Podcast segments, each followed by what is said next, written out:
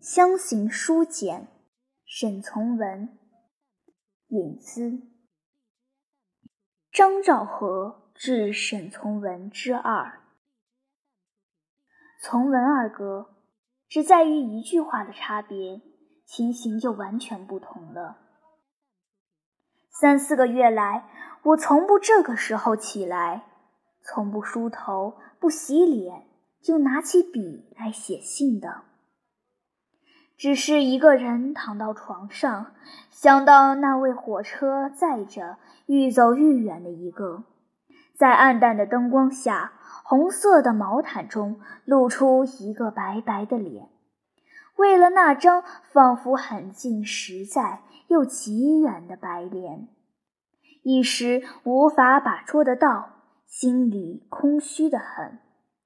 因此，每一丝声息，每一个墙外夜行人的步履的声音，敲打在心上，都发生了绝大的反响，又沉闷又空洞。因此，我就起来了。我计算着，今晚到汉口，明天到长沙，自明天起，我应该加倍担着心。一直到你平安到家的信息为止。听你们说起这条道路之难行，倘若当真路途中遇到什么困难，吃多少苦，受好些罪，那罪过，二哥全数由我来承担吧。但只想想，你一到家，一家人问你兴奋着。暮年的病母能为你开怀一笑，古老城池的沉静空气也一定为你活泼起来。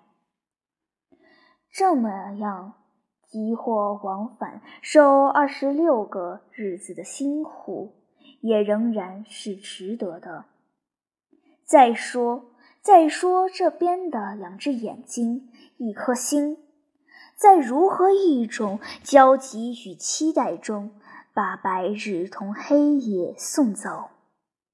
忽然有一天，有那么一天，一个瘦小的身子挨进门来，那种欢喜，唉，那种欢喜，你叫我怎么说呢？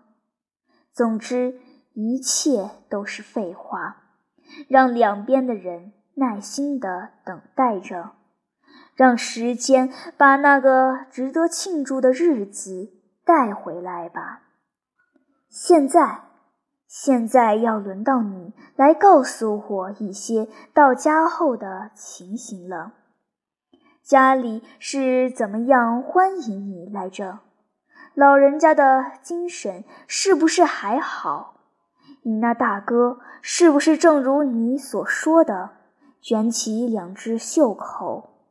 拿一把油油的锅铲，忙出忙进，代替大家服侍了妈十几年。对他，你应该致最大的尊敬。嫂嫂们，你记着，别太累他们。你到家见妈时，记得把那件脏的同抹布样子的袍子换下来，穿一件干净的吗？你应当时时注意妈妈房间空气里的流通。谈话时，探听点老人家想吃点外面的什么东西。将来好记。真的，有好些事我都忘了叮嘱你，直至走后才一件件想起来，已经来不及了。